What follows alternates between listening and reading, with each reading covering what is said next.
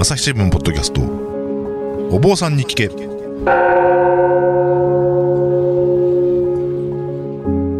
朝日新聞コンテンツ編成本部の久保智義です。不安を抱えて生きる人々が大勢いるコロナ禍の時代、日々の気になるあれこれをお坊さんに聞いてみようということで始まったお坊さん日記。いつもとはちょっと視点を変えて、普段の生活では得られない気づきを発信したいということでお送りしています。えーさて、えー前回に続きましてですね、今回は、えーもうすすぐ始まります、えー秋の京都非公開文化財特別公開の見どころをたっぷりとお総まくりでお送りする番外編です。前回に引き続きまして、えー京都のお高尚院というお寺にえーお邪魔しています。えーお話しいただくのは、えー京都古文化保存協会の事業課長の茂隆弘さんです。えーどうぞよろしくお願いします。はい、よろしくお願いします。えーで、前回はですね、あの、安倍の生命にまつわる、生命神社とか、はいはいあと、その症状系院ですね。はいえーそれから、あー浦島伝説のある浦島神社。はい。で、あと、伊達天の伝説のある千入寺の斜里殿とはい。いうようなところを、あの、ご紹介してきましたけれども。はい。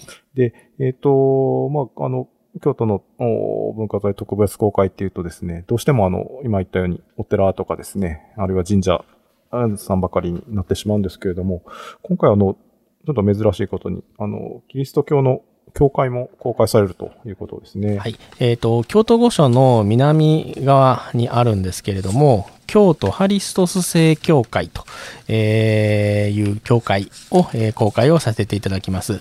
はい。えーこちらの教会は、えーまあ、キリスト教にもいろいろありまして、そのうちの中の、えーまあ、正教会、ロシア正教会、えーの教会になります。なるほどはい。ど。はい。あのーどんなものが見られるんでしょうか？はい。えーこちらの、えー正教会の、まあ、建物、聖堂なんですけれども、はい。えー京都府庁なんかを、えーまあ、設計しました、松室重光という人による設計です。で、えー今年の2月ですね、えー重要文化財に指定されましてそれを記念して、まあ、公開をさせていただくと。指定されたばっかりそうなんですよね。ははい、形になります。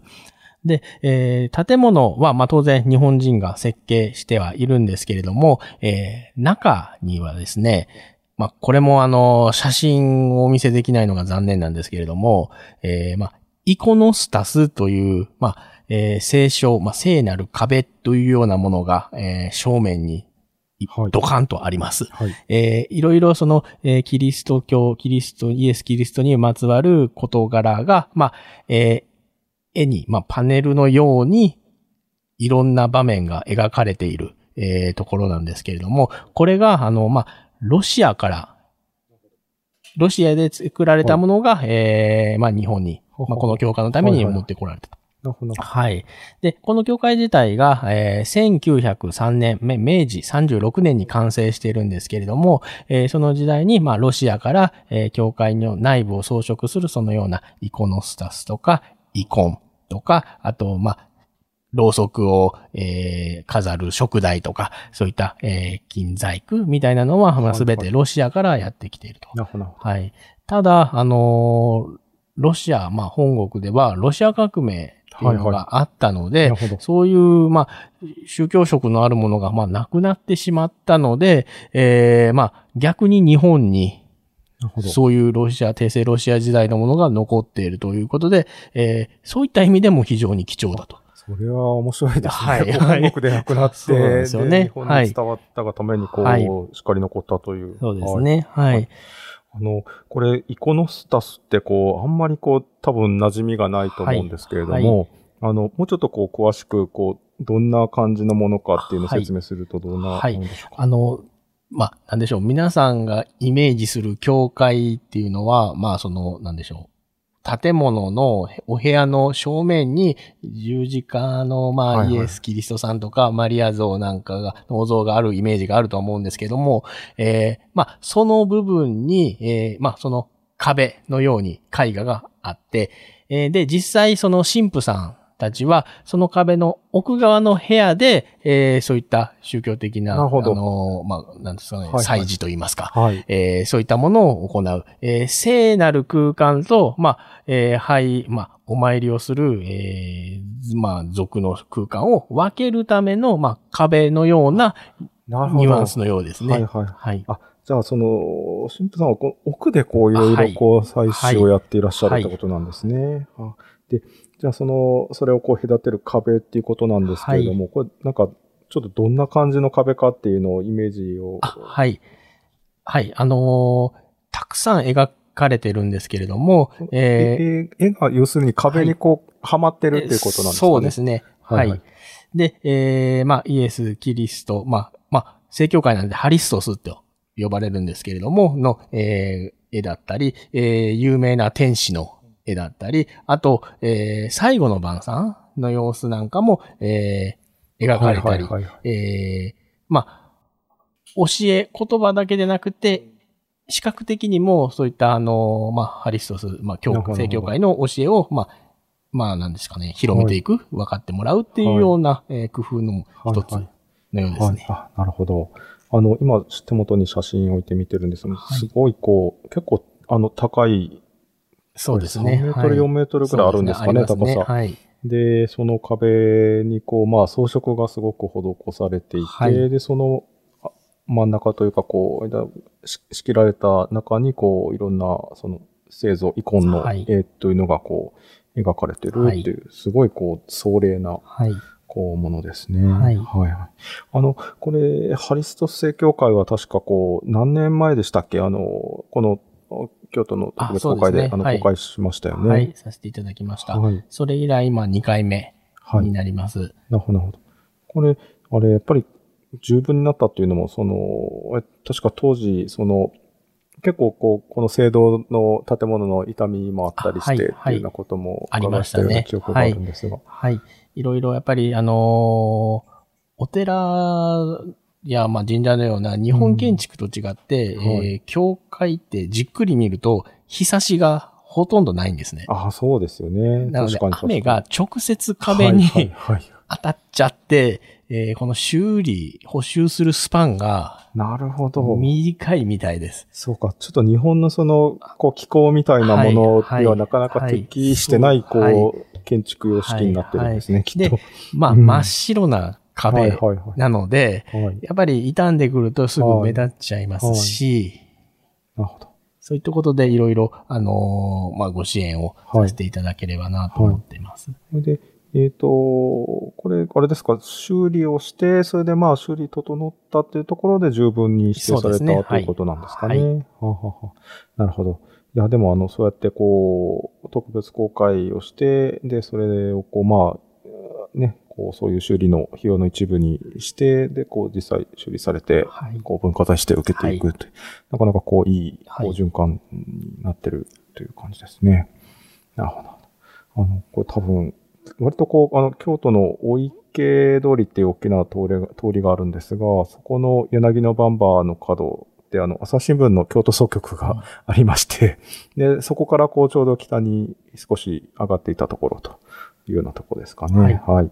あの、なんとなくこう、普段、ご近所の方なんかは多分、うんあの、教会があるなぐらいで通り過ぎてるようなところもあると思うんですけれども、実はこう、すごく歴史のある、十分に指定されるような建物だったそうですねといですね。はい。あの、ぜひ、結構綺麗な、あの、外観も綺麗ですし、すね中はいのその、おイコノスタスですかね。もうあの、すごく壮麗なものなので、ぜひ一度ご覧になっていただければはいということで思います。えっ、と、この公開がいつからいつまででしょうか、えー京都ハリストス正教会は11月8日8日から11月18日まで。で、あの、11月13日日曜日がちょっと、えー日曜の日でれ礼拝があるということでお休みをさせていただきます。なるほどはい。わかりました。はい。えっ、と、じゃあちょっと、あの、お寺神社じゃないところっていうつながりで、じゃあもうちょっとだけ突き進もうかと思いますが、えっ、と、あとは、霊勢さんですかね。はい霊勢系が公開されると。はい。えー今出川烏丸の、えーまあ、角、ね、えー同志社大学が、まあ、御所の北にあるんですけれども、えーその今出川通り沿いに霊勢家がございます。はいご。先祖は、あの、藤原春春勢家家というね、はい歌の神そう様ですね。ですね。はい。はい。で、あの、当然、南隣はすぐ京都御所の敷地ですので、えー江戸時代までは、えーたくさんの、まあ、奥下さんのお屋敷などがありました。はい。えーで、えー明治時代になって、えー明治天皇さんが、えーまあ、お出けっていうんですかね、京都風に言うと。はい東の方 方にに、ちょっと、はいあのー行かれるときに、えーほとんどの奥下さんは、えー天皇様に、えーまあ、同行されると。東京に同行される。で、えー、霊勢家さんは、まあ、留守役っていうのを、まあ、仰せ使ったと。はい。いうことで、はい。えー、霊勢家さん以外の、まあ、えー、まあ皆さん引っ越しちゃったんで、は建物、屋敷なんかは全て取り壊されてるんですが、えー、霊勢家さんは当然残ってますので、えー、今もそういった、えー建物が、えー、ほぼ完全な姿で残っているとなるほど。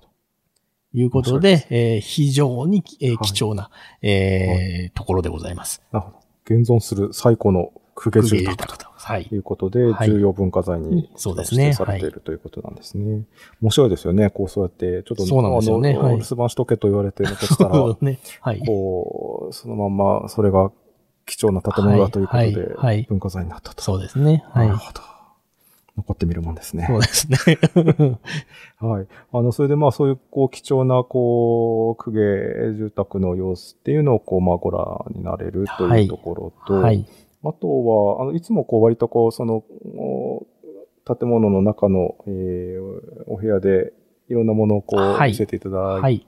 てると思うんですが。はい。えっ、と、今回は、えー、振袖だったり、えー、まあ、香炉、お香を、えー、まあ、えー、まあ、入れる、えー、香炉なんですけれども、えーこういったものを公開していただくんですが、この、あの、香炉がですね、これもまた、ちょっと写真をお見せできないんですが、えー球体、丸い形をして、はい。その中にはい。えーお香を入れるんだ、入れて炊くんですが、あのーまあ、木にですね、えー、5分を盛り上げて、えーまあ、菊を、まあ、あしらって散りばめた、えー、釣り香炉なんですけども、まあ、すごく、あの、おめでたい、えー、綺麗な、5分のこう白いのが、こう、はい菊のこう白いお花になってそうですね表現されていると。ですかね。はいあああとは、あれですかね、建物、あの、お文庫っていうのも、あれですね。あ、はいえそうです。ね。冷泉家の、こう、貴重なもう、大変、あのー大切にされているところで、えーまあ、春税公、帝国公の、えーゆかりの、えーいろいろな、あのー国宝や重要文化財に指定されている文書類がありますけれども、そういったものが、えーまあ、お納めされているところで、えーこの、まあ、当ご当主さんしか、まあ、入れないということを、ねはい、お聞きしてます。はえーこちらが公開されるのがはいいつになりますでしょうか？えー11月3日から6日の4日間あ、なるほど。やっぱりになります。4日間だけそうなんですね。あのー、レーゼさんが、まあ、普段お使いの、えー、ところ、お住まいのところですので、まあ、そうですよね。はいお家を公開してるそうそうそう、そういうことなんで、えーなかなか長くは、ね、皆さんも自分のお家公開するってなると、えってなると思うんですけれども、はい。まあ、ありがたくも8日間、はいあの、公開していただけるという形になります。はい。はいわかりました。あの、でも本当にあの、毎回毎回、あの、貴重なものが拝見させていただけるので、楽しみにしているんですけれども、はい私も。朝日新聞ポッドキャストお坊さんに聞けメ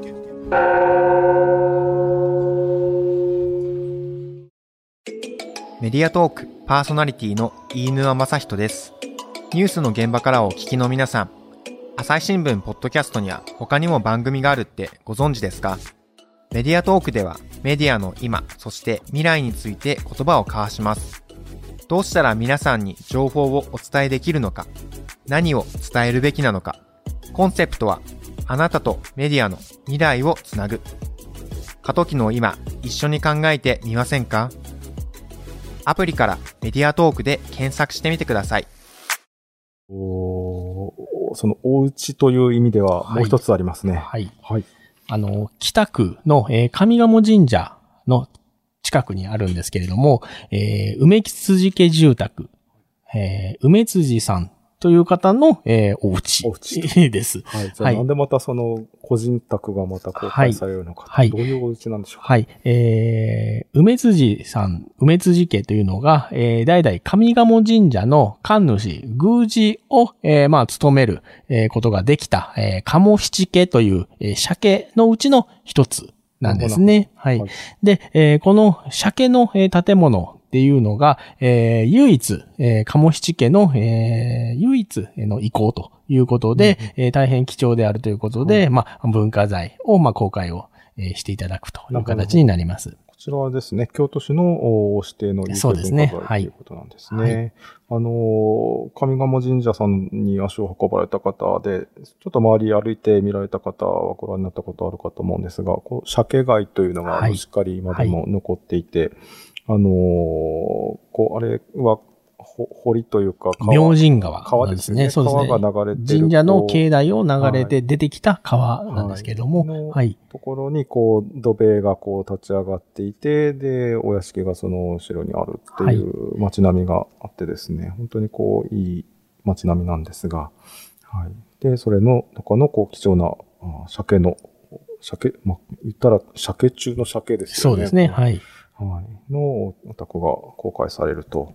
はい。この、ど、どんなお家になるんですか？はい。あのー母屋と書院に分かれてまして、えー基本的には母屋で、まあ、生活を、まあ、される、えー空間です。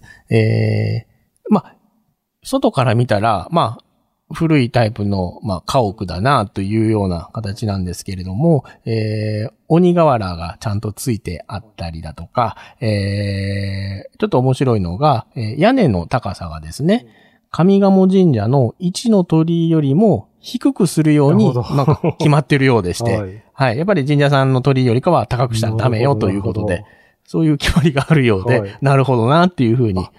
面白いですね。実際にそんな、そんなところにもこう、そうですね神様を拝む心というのがそうですね。昔は建物が周り低かったでしょうから、見たらわかるんだろうから。そうですね。はい。何をこう、はいじゃあ、思い上がってるんだとそう多分高い建物を建てると言われたのかもしれないですね。はい。なるほど。はい。で、えー母屋に付随する、まあ、書院なんですけども、こちらは、あのー天明の大火の時に、えー京都御所が、まあ、あの残念にも、まあ、まあ、燃えてしまうんですけれども、その時に、まあ、奇跡的に、まあ、焼け残った語学門書、まあ、御所の中の建物を、えーまあ、移築された建物というふうに言われています。なので、えー、すごくきらびやかで丁寧な作りで優美な、えー、作りの建物になっています。なるほど。あの、語学門書の建物っていうと、今もあの、京都御所に行って、あの、見学させていただくとありますけれども、はいはいあれのも元なるような。前の前の先,、はい先代というか、ははいい、そういう建物になります。はい。なるほど。これがこう映されてるってことはいで。すね。いや、それからすると、やっぱり格式の高さっていうのが、そうですねやっぱりあの、まあ、おそらく上賀茂神社さんの鮭っていうようなことのつながりもあって、えーやっぱり御所の、御所のね、建物を配慮するということはなかなかなことなので、はい。あの、まあ、そこでこう、中であの文化財も。そうですね。はい。あのーやっぱり、えー上賀茂神社の、まあ、宮司鮭、えーのお家だということで、いろんな書状、文書っていうのが、えー残っておりますので、えーなかなかその、えー神社さんの、えー鮭の方の思いとか、裏側を見る機会っていうのはなかなかないと思うんで、えーこういった機会で、えーご覧いただければなというふうに思っております。はい。わかりました。えー、こちらが公開の期間はいつになりますでしょうか？えー、もみじが多分綺麗な時期なんですけれども、11月23日から、えー30日になりま。す。はい。はい。紅葉にはいかかってるようなはい感じですね。なので、まあ、あの、上賀茂神社も同時にやって、あの、公開してますので、えーぜひ一緒にお回りください。はい。わかりました。えーと、それからですね、あとご紹介しないところで言うと、ちょっとあの、私あの、まあ、過去の放送なんかを、あの、過去回を聞いていただいた方は、あの、ご存知の方もいるかもしれないんですが、あの、私、天台宗のお坊さんでもありまして、えーと、ちょっとその、天台宗の坊さん的にはですね、ちょっと、あの、これは落とせないぞというところが2箇所ばかり目につきましたので、ご紹介いただきたいんですが、えーと、京都の、大原三千院の、有名なところがありますが、その大原に来護院と連城院があって、えー、それが公開されるということなんですね。はい。はい。三千院の、えー、南側に、えー、両川という川が流れてるんですが、この川沿いに、あの、山の方に上がって、えー、はい行くとですね、えー、来郷院と連城院がございます。はい、ちょうどこう、京都の街中から行くと、こう、あの、三千院の方に降りる道をこう、ずっと登っていくと、お土産物屋さんなんかがあって、で、ねそれが尽きたところ、終点のあたりに、えー、ちょっとこう、川に沿って山側に登っていく道があるんですね。そうですね。はい。はい。そこを登っていくと、来郷院と連城院があると。はいはい。ことですね。はい。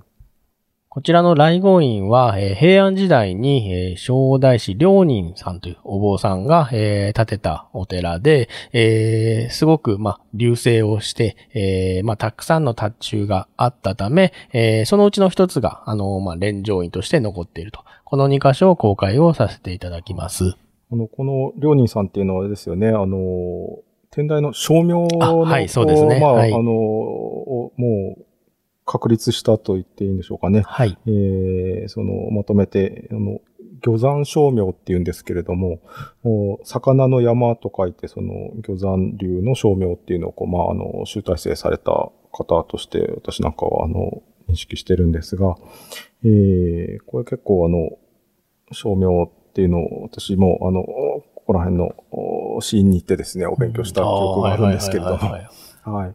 あの、今、あの、両川というふうに、あの、おっしゃっていただきましたけれども、えっ、ー、と、これ、三千院のこう、北側にあるのが立川なんですよね。うんうん。はい、ででね、南側がこの両川という、えー、漢字で、漢、ろれつが回らないっていう、あの、言いますけど、それのこう、ろ、ろに当たるのが両川で、えー、律はあの、法律の律ですね。で、それでロレツって、えー、今呼んでるんですけれども、おこの、ここに実は由来があるということなんですよね。ねうん、あの、照明でですね、こう音階をこう、示すのに、こう、あの、律っていうのと、こう、律曲とあと、六っていうのがあってですね。で、それでこう音階があるんですけれども、その音階がこううまく、あの、歌いこなせないっていうのをこう、こう、ろれつが回ってないぞって言ってたのが、こう、いつしか。お酒を飲んで酩酊して、あの、うまく喋れないと、ろれつが回らないという風になったと言われてるんですよね。面白いですよね。はい。で、この、えー、来護院で何が見られるんでしょうか？はい。えー、来護院のご本尊は、えー、3体の仏様です。はい、えー、いずれも平安時代の重要文化財に指定されているお像なんですけれども、えー、薬師如来さん、えー、釈迦如来さん、そして阿弥陀如来さん。ということで、えー、過去、現在、未来の、はい、えー、三つの仏様をお参りしていただけるえー、綺麗な仏様なんですけれども、えー、お寺になってます。はい。はい。これはですね、あの、こう、比叡山に行きますと、こう、東東ってこう、一番根本中道のあるところが、ああの、お薬師さん祀られてますし、はいそれから斎藤って、その、斎藤さんのあの伝行大師のこう、御廟がある浄土院っていうのがあるんですが、そこら辺にある斎藤にお祭りされてるのが、あ釈迦如来さんですね。はい、で、えー、阿弥陀さんになると、こう、横川ですかね。はい。が、まあ、あの、一番こう、北側になりますが、はい、横川にあるのが阿弥陀さんこれやっぱり対応してるっていうことなんでしょうね。ねはい。はい。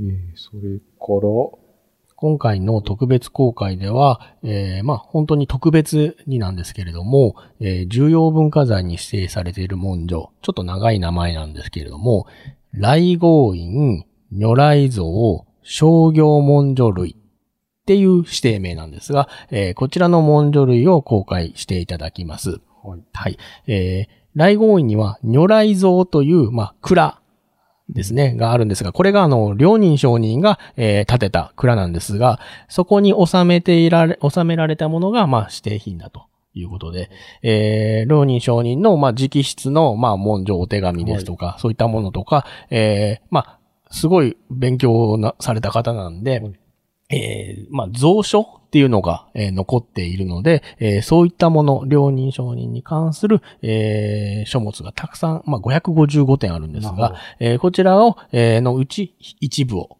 公開をしていただく形になります。私もちょっと勉強しないといけないですね、これは。なるほど。はい。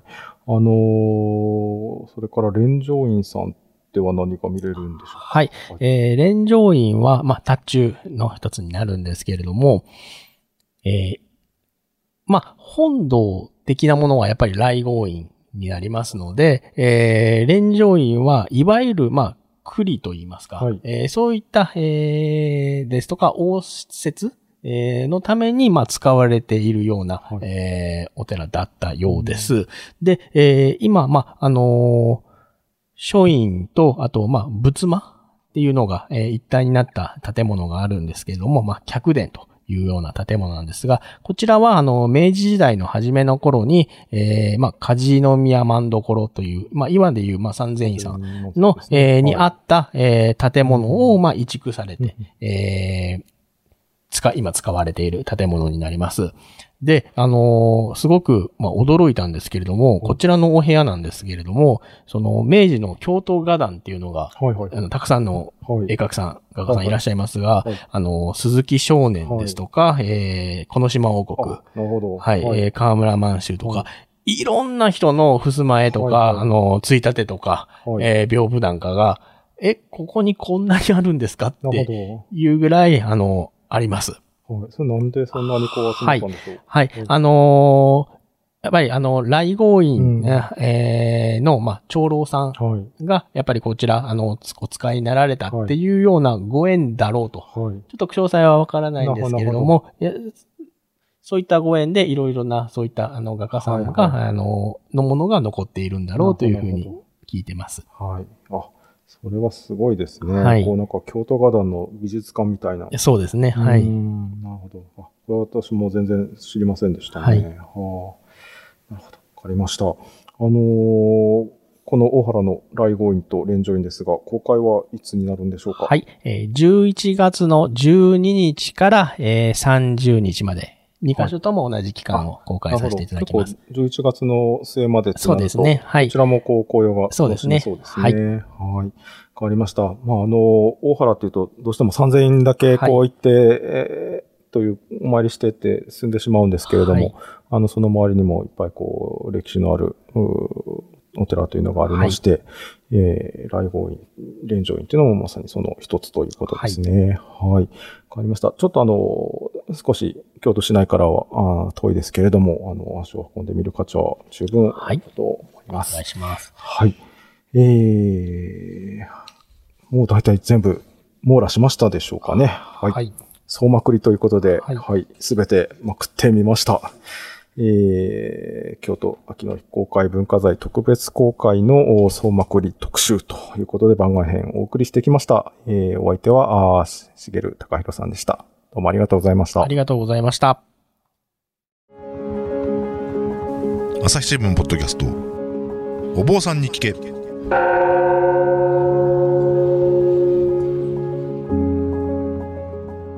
はい、えー、秋の京都非公開文化財特別公開のお総まくりということで、えー番外編2回にわたってお送りしてきました。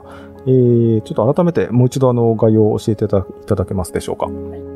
京都古文化保存協会主催の京都非公開文化財特別公開は、10月8日8日から12月4日まで、公開場所によって期間が異なりますので、詳細は協会のホームページをご確認ください。拝観時間は朝の9時から夕方の4時までの受付となっております。拝観料は大人お一人1箇所1000円、中学生、高校生は500円となっております。ぜひ皆様お越しください。はい。ありがとうございます。えー、ぜひあの、秋の季節のいい時になってきますので、えー、京都にお運びの際ですね、えー、1箇所でも2箇所でも、あの、本当にこう、普段こう、なかなか見られないところばかり、あの、公開されていますので、えー、楽しんでいただけるんじゃないかなと思いますので、えー、お運びいただければと思います。はいいしますはい。えー、今日はあの、しげるさんどうもありがとうございました。はい、ありがとうございました。朝日新聞ポッドキャストお坊さんに聞けでは、えー過去の回が簡単に検索できるようになりました。えー朝日新聞ポッドキャストお坊さんに聞けと検索していただくとまとめページにたどり着くかと思います。えー過去の配信も聞いてみていただけると幸いです。えそれから、あ Apple Podcast などのアプリで、えー朝日新聞ポッドキャストニュースの現場からというのをフォローしていただくと、最新の配信が毎週日曜日にあの流れますので、えーそちらも聞いてみていただければと思います。えー皆さんからのご意見、ご感想もお待ちしております。えー以上、久保智義がお送りいたしました。ではまたお会いしましょう。